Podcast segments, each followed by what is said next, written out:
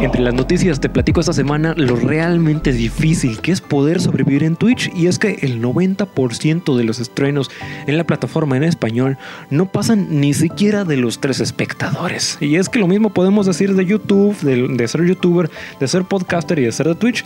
Todo esto y más aquí en Café a 8 bits. To give you the answer, we take you behind the closed doors of the famed Walt Disney Studio in Hollywood. Doors usually barred to all visitors. Olis, bienvenido de nuevo. Muchas gracias por escucharme aquí a Café 8 Bits. No, la neta, muchas gracias por escucharme y aguantarme una semana más, dedicarme otra media hora de tu, de tu vida esta semana a poder caerle a este podcast. Y si es tu primera vez aquí en este rollo, híjole, chavo, ¿dónde llegaste a parar? en este hermoso podcast que se hace exclusivamente por amor al arte y nada más por esto que adoro tanto, que es la animación y los videojuegos. Me voy callando y pasamos directo a las rapiditas, que si no se nos acaba el tiempo. Y aunque a primera vista pareciese ser que nada más es un vil intento por ganar dinero fácil, realmente si lo vemos más de cerca tanto por el director de animación como por la directora general, todo apunta a ser que realmente este anuncio es una verdadera carta de amor por el género. Y es que te estoy hablando de que Sonic Pictures Animations anunció el desarrollo de K-Pop Demon Hunters, o más o menos traducida del español, porque no tenemos un nombre oficial como K-Pop, Cazadores de Demonios. El lineup de la película se espera que esté dirigida por Maggie Kang, jefa de historia en la película de Lego Ninjago y producida por Aaron Warner, que fue el productor de Shrek por alguna razón.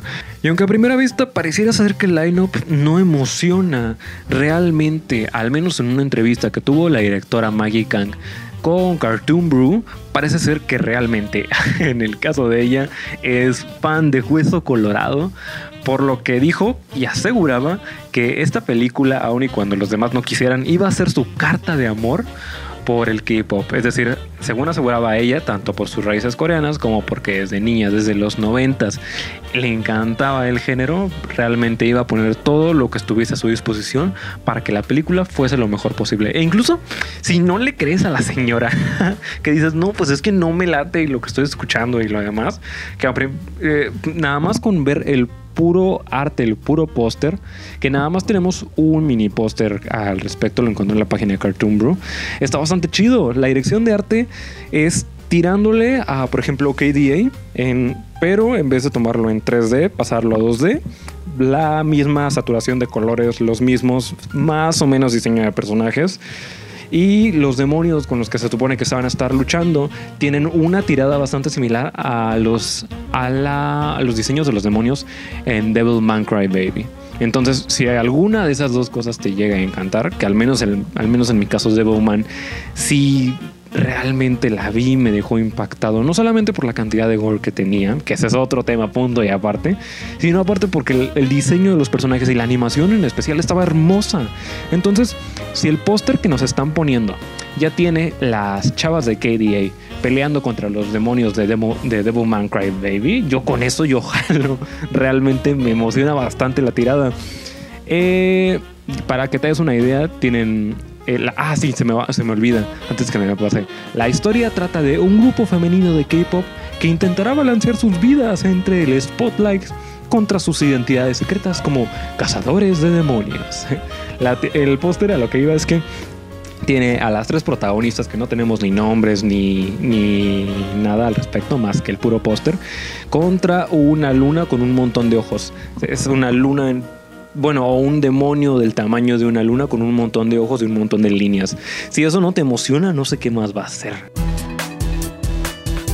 Dándole más o menos un seguimiento a lo que andaba platicando, ranteando la semana pasada de que Disney estaba amenazando a todo mundo de que ya no iba a sacar películas en el cine. Bueno, pues ahora tenemos más información y es que para sorpresa de nadie, la última película de Disney, Raya y el último dragón, se desplomó en la cartelera con tan solo 8.6 millones de dólares en Estados Unidos.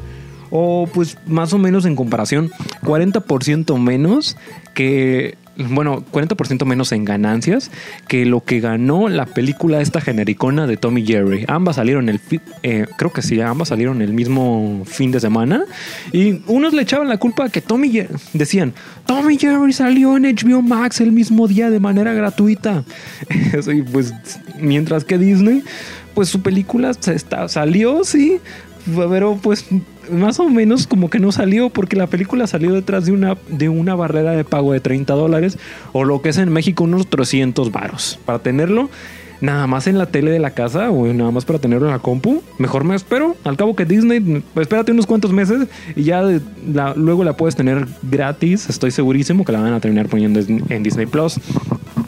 Otros le echaban la culpa de que decían, no, Raya, quedó tan mal por culpa de la pandemia. Pues obviamente las ventas que que pudieron haber tenido antes con ahorita, pues no, obviamente no se iban a ser las mismas. En especial, si tomamos en cuenta que la película no se estrenó en uno de los cines más populares de Estados Unidos. La tercera cadena más grande de cines que allá, que es Cinemark, no se estrenó. ¿Por qué? Porque pues Disney nunca se pudo poner de acuerdo en el contrato de los billuyos. Cinemark quería un precio, Disney quería otro y nomás dijeron, no, y nomás Cinemark le dijo, mira, ¿sabes qué? No me traigan nada, no, no, no quiero ver tu película. Este, y nomás Disney nunca la estrenaron en, Cinemark. Si tomamos en cuenta de que estamos en pandemia, los cines están cerrados, el tercer cine más grande no lo, no lo estrenaron, que la otra película que sacaron de, de Tommy Jerry está gratis en HBO Max, pues no es sorpresa de nadie que se haya desplomado en taquilla. Otros le echamos la culpa a que sencillamente pues la película nunca llamó la atención. Es decir, unos decían que continuaba con la misma fórmula que Disney estaba sacando en los últimos 10 años. Es decir, es la misma gata remero revolcada, es las mismas tres cositas que ya estoy acostumbrado a ver, nada más, pero cambiado en el, en el setting, en el ambiente. Otros le echamos la culpa de que pues, se parecía demasiado a Avatar. Nomás nunca, nunca tuvo como su propia esencia de, ah, bueno, quiero sentarme una hora a dos horas a ver esto. Y nada más para que te des un pequeño quemón. Normalmente platico al menos una vez, una vez a la semana con amigos que también les gusta la animación y nos sentamos en Discord un rato. Y siempre salen cosas nuevas de que, oye, ¿ya viste la nueva temporada de, de Amphibia? O, oye, ¿qué te pareció Shira? O, oye, ¿sí te enteraste de la nueva temporada de Infinite Drain? Cositas así que vas platicando y como que vas viendo esto. O ya te viste esto. Y en ninguna de las pláticas salió Raya. En ninguna. y la única vez que salió, porque quise platicar de que me había visto el trailer y quería platicar al respecto, la única respuesta que obtuve es: Sí, sí, sí, la vi. Oye, ¿y ya viste el meme que te pasé? ¿Ya viste el meme que te mandé? Entonces, pues chales, de veras que eh, realmente insisto, para sorpresa de nadie, Raya se desplomó horrendamente y pues bueno, a ver qué le termina sucediendo.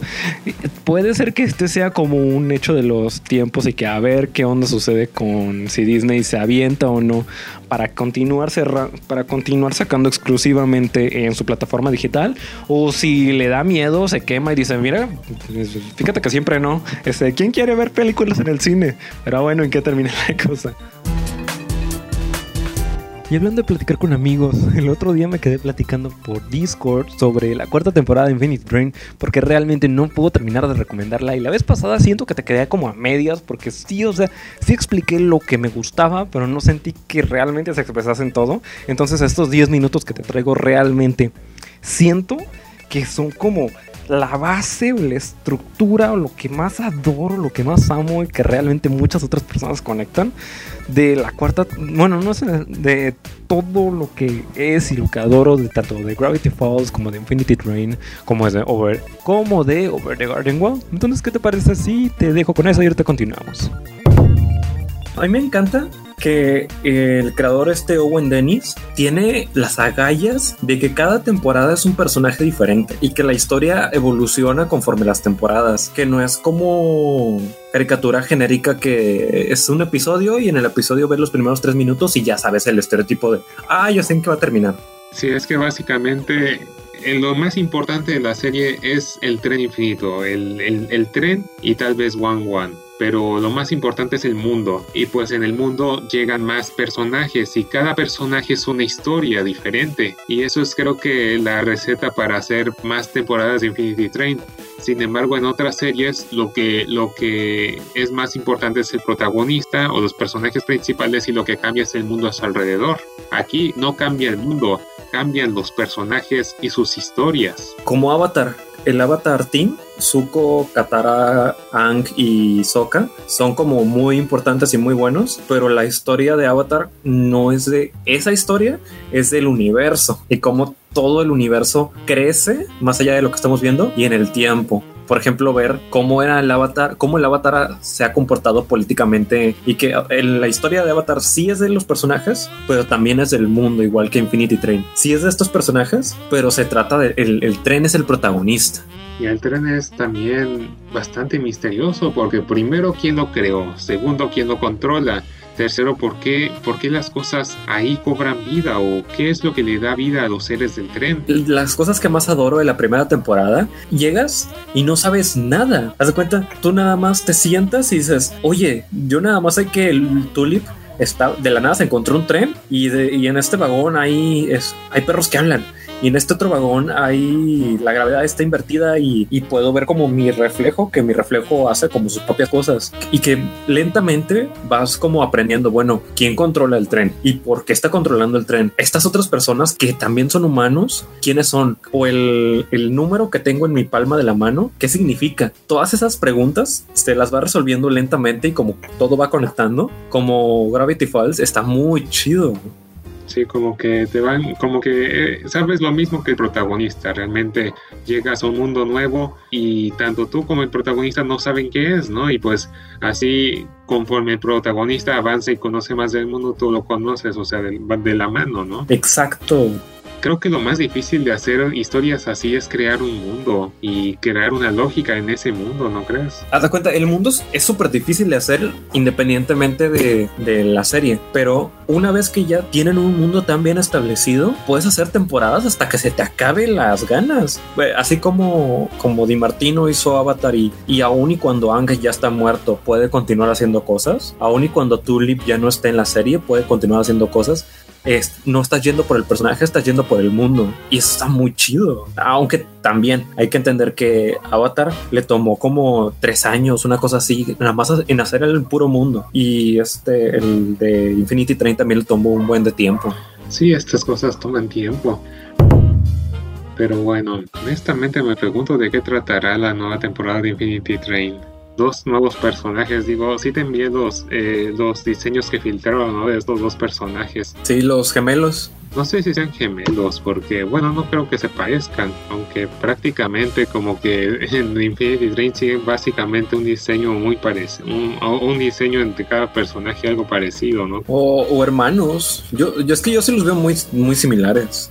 Tal vez, tal vez sean amigos que querían formar una banda o, y después se fueron de paseo, eh, tal, tal, vez en camino a, un festival en el, en el, que iban a tocar y que por fin uno de ellos iba a cumplir su sueño de tocar en un festival y que cuanta cosa y de repente se topan, con, y, pero tienen prisa, y llegan tarde, se topan con el tren y, el tren les dice que, que, va en camino allá, entonces dicen, bueno, va, vamos a seguir el atajo y ahí se quedan atrapados en el tren. O, o, tal vez que tenían, son amigos y tenían una banda, pero sus, sus, padres se dan cuenta que ellos no están logrando nada y ellos quieren continuar tocando música. Y, una, y en una de esas escapan de su casa, como Tulip, Ajá. y se encuentran con el tren. Oh, vaya, me pregunto qué pasará. Ah, y también te falta la tercera temporada de Infinity Train, ¿verdad? Chihuahua, te faltan las últimas cosas de cada cosa, te digo. La tercera temporada no está legal y yo sí la quiero ver legal. Um, pues te, te, puedo pasar un. Creo que te pasé una vez una página de Google Drive. Ahí están todos los capítulos descargados. No, pero son piratas. Sí, pero ¿y qué? Es culpa de HBO Max. Si hubiera, si hubiera iniciado en México al mismo tiempo que inició en Estados Unidos, otra cosa hubiera sido. Aquí en México hacemos honesta piratería. A no ser que nos den las, las cosas le, legalmente, que las podamos conseguir legalmente, pues se hace una gran y honesta piratería. Pero bueno, pues HBO Max no llegó aquí y no llegó a tiempo, o sea, así que pues ¿qué, otra, no? Ahí perdieron como que tal vez la mitad del público de toda Latinoamérica de todos los fans de Infinity Train de Latinoamérica, pues no, no pudieron accesar a HBO Max y entonces no pudieron ver la serie legalmente. Entonces tuvieron que hacer, bueno, tener que verla por otros medios y eso tal vez les hizo perder dinero a los de Infinity Train y tal vez justo por eso eh, es porque no había porque no recibieron tanta audiencia en esto de, Infinity, en esta serie de Infinity Train y por eso se quejaban y que le iban a cancelar.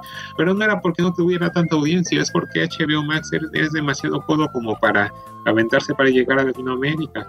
¿Sabes lo que me gustaría que algún personaje de la última temporada hiciera que fuera más como un antagonista o un antihéroe de esa última temporada?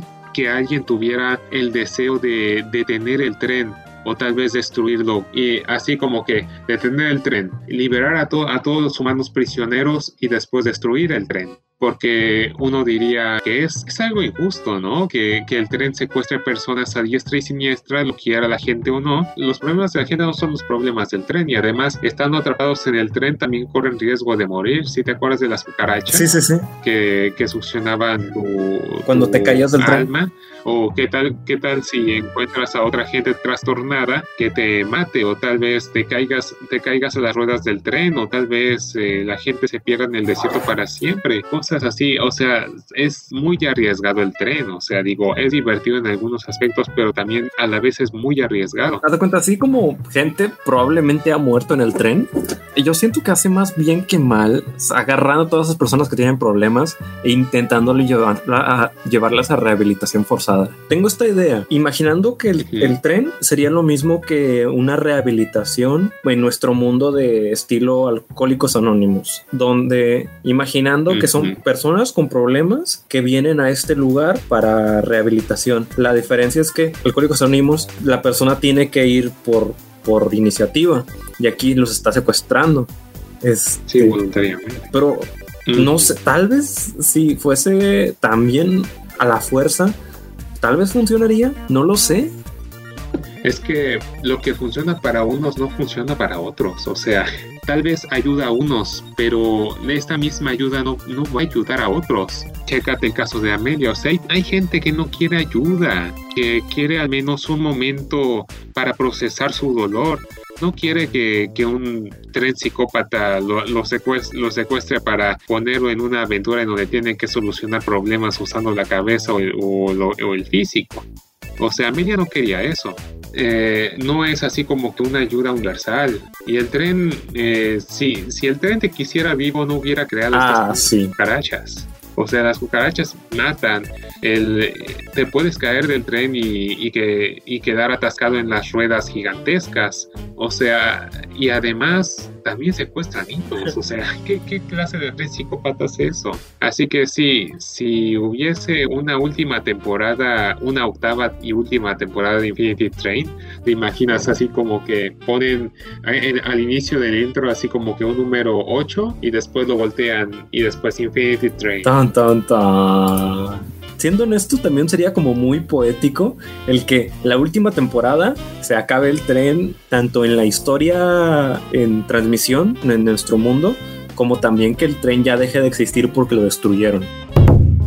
¿Tú qué harías estando en el tren de Infinity Train? Con un número en la mano, no sé, tal vez de 704. Uf. no, no es cierto, no es que tengas tantos problemas, ¿eh? No, no es cierto. No, ¿qué, qué, qué, harías en el tren y cuál crees que sería tu número?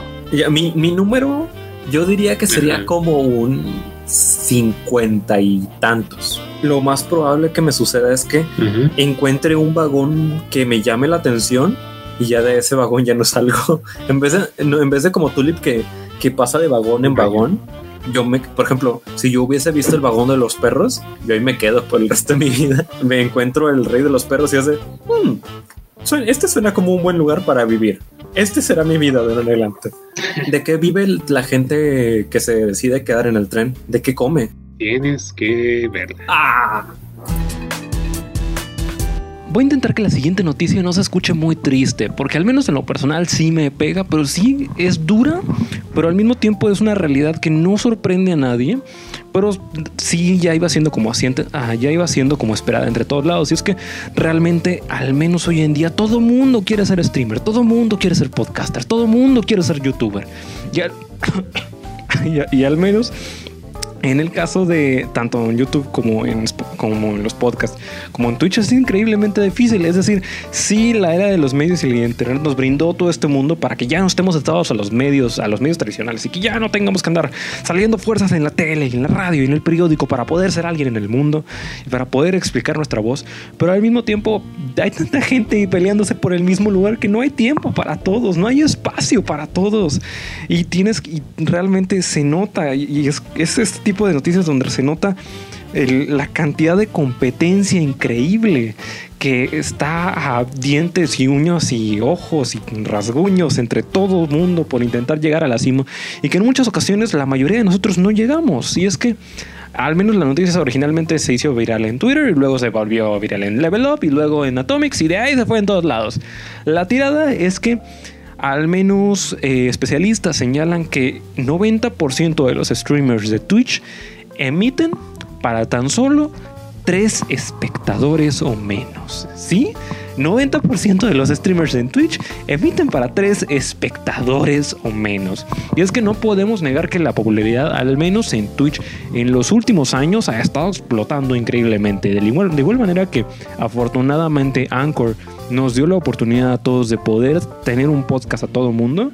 Twitch ha estado explotando increíblemente, al menos como era hace cinco años. Todo el mundo quería ser youtuber, ahora todo el mundo quiere ser streamer. Y es que al menos datos compartidos por Kilian Arjona, actual director técnico de Flexible IT, quien analizó las cifras de Twitch de tanto enero como para febrero del presente año, al hacerlo descubrió que la gran mayoría de las personas en Twitch, insisto, tienen una media de espectadores menor a 3, entre poco y nada, por decirlo de alguna manera. Eh, y es que al menos lo que publicó en Twitter es que decía, el 90% de las emisiones en Twitch en español tienen un total de 3 espectadores o menos de media. Tener una media de, más de 6 espectadores a lo largo del mes te coloca entre el 5% de los canales más populares en español. Tener más de 29 de, 29 escuchas constante o 29 stream se me lengua la traba 29 personas que te están viendo por stream, te coloca entre el 1% de todos los streamers de, que, activos en el momento. Ahora, también en el mismo Twitter de Arjona, también andaba diciendo, bueno, a ver, pero ¿qué pasa con toda la gente que se toma a emitir en español en Twitch, a transmitir en Twitch, ya como una profesión, como un trabajo del día a día que te sientas tus 6, 8 horas de lunes a viernes o de lunes a sábado y te pones a transmitir? En enero tuvimos 34 mil canales. 34.358 canales. En febrero tuvimos 31.700 canales. Es decir, tuvimos un chorro de personas nada más en, el, en, el, eh, en la cantidad de Twitch en español. Ahora, de esos 30 mil usuarios al mes que trabajan todos los días emitiendo o transmitiendo en Twitch en español, 5 días a la semana, 8 horas al día, únicamente un 5% tienen una media de más de esos 45 espectadores. Imagínate echarte, te sientas un martes, te tomas tu café, te pones a transmitir, te pones a hacer brinco, brinco baile y maroma, todo lo que da durante 8 horas o durante 6 horas y nada más tuviste 10 espectadores en promedio. Y si, y si bien te va, tuviste tus 45 espectadores, vámonos. Pues no sé tú, pero es increíblemente difícil. El, e incluso de esos 30 mil usuarios que se, que se sientan a trabajar, el 75% de esos canales tienen, eh, tienen menos de 6 espectadores de media al mes. De, imagínate, insisto, sentarte las 8 horas en una semana gastando internet y equipo y juegos y lo que tú quieras y obtuviste menos de 6 espectadores en el mes. en la media. Ah. Entonces, en resumen, para no extenderme mucho, lo que decía Arjona era, pensándolo bien, antes de dejar vuestra carrera para comprar una cámara bonita y unas luces LED para, bueno, al menos Arjona es español, para vuestra habitación, Tener, tener éxito en esto es igual de difícil o más que llenar un auditorio para la que la gente te pague por verte hablar. Y espero no estarme extendiendo mucho y que no esté muy aburrido, pero lo voy a extender un poquitito más. Y es que, por ejemplo, y esto creo que refleja mucho la realidad. Hace no muchos, hace unos cuantos meses, Microsoft tenía su propio Twitch, su propia plataforma de streaming llamada Mixer. La, crearon en el 2006 y la cerraron hace creo que unos seis meses aproximadamente. Y realmente, cuando Microsoft la cerró, la cerró de la noche a la mañana. No les avisó a sus, a sus streamers, no nada. Así les llegó un correo y, y a todo el mundo, a los mil y tantas personas que estaban, y les decían, les decían estás, de- estás despedido, pero no te apures, no hay problema, porque te vamos a dar la oportunidad de que tengas tu mismo, tu mismo username y tu mismo password y todo en la nueva plataforma de Facebook. Facebook Streaming no sé qué cosa. Y realmente, al principio no me caía el 20 porque cuando salió la noticia veía a muchos streamers en Mixer llorando o realmente los veías en lágrimas por completos porque porque habían perdido todo, 3, 4, 5 años que se habían tardado en formar esa audiencia, en formar esa gente, en estar todos los días metiéndole dinero, no solamente, imagínate que estás empezando de cero y no tienes el equipo, no tienes, no tienes la gente, no tienes el, el, el mar- el marketing, no tienes nada, vas empezando.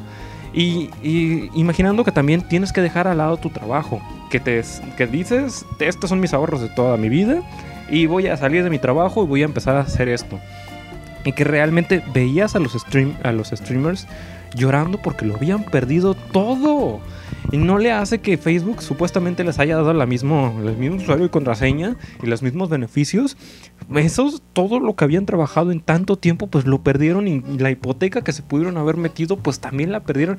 Y refleja lo increíblemente frágil que es toda esta cosa de trabajar al menos en, tanto en YouTube como trabajar de podcaster como trabajar en streamers que en un momento sí pudiste haber construido todo y de la noche a la mañana los cinco años que te tardaste así lo perdiste todo antes que se me vaya el tren del pensamiento, lo voy a poner en el link del, del podcast. Este, pero realmente es, es increíblemente difícil, insisto. Creo, me pongo del lado de Arjona en este caso. Realmente, llegar a lograr este tipo de cosas y para no irnos con un mal sabor de boca, llegar realmente a poder lograr o para poder vivir de eso y para poder desarrollar todo esto, son contados, son difíciles, necesitas una chispa, necesitas todo, la todo el esfuerzo, el talento, las ganas, la suerte para poder. Y ah, uno, de las, uno de los comentarios que antes de despedirse Arjona en el, en el Twitter puso, lo que la, la gente que lo hace, lo consiga o no, tiene todo mi respeto y admiración. Se necesita un talento especial y mucha suerte poder llegar a donde están. Y realmente, insisto, también me pongo del lado de Arjona, se necesita mucha suerte, mucho talento y realmente tienen todo mi respeto y admiración todos los, todo, todos los youtubers, todos los creadores de contenido que intentan algo y que independientemente de si lo logran o no, que lo, que lo hayan intentado y que lo hayan logrado es eh, realmente es, es una chamba enorme. Y mis, mis, mis, mis respetos. Y si te gustó este desorden con orden, este, y bueno, ya me voy a tener que despedir, pero no sin antes de- decirte que este y programas anteriores los puedes escuchar en Spotify, Anchor, Podcast FM, donde sea que te guste escuchar tu podcast bajo el mismo nombre de Café a 8 bits. ¿Qué se te pasó? ¿Algo que no lo escuchaste completo? ¿Que quieres escuchar programas anteriores? Que no solamente traigo entrevistas, te digo, se me, se la traba, no solamente traigo noticias, sino entrevistas o plática con amigos lo que sea, para que no nada más sea como, ah, bueno, lo que te encontraste en Feedly o lo que te encontraste en tu, en tu timeline de Facebook o Twitter. Ay, pues que no sea como la misma gata requemada y traerte cosas nuevas que te puedan gustar. Eh, Spotify, Anchor, Podcast pro- este y programas anteriores, o también en redes sociales, Facebook y Twitter como Café a 8 bits. Me despido y nos vemos hasta la siguiente semana. Te deseo un excelente fin de semana y bye bye.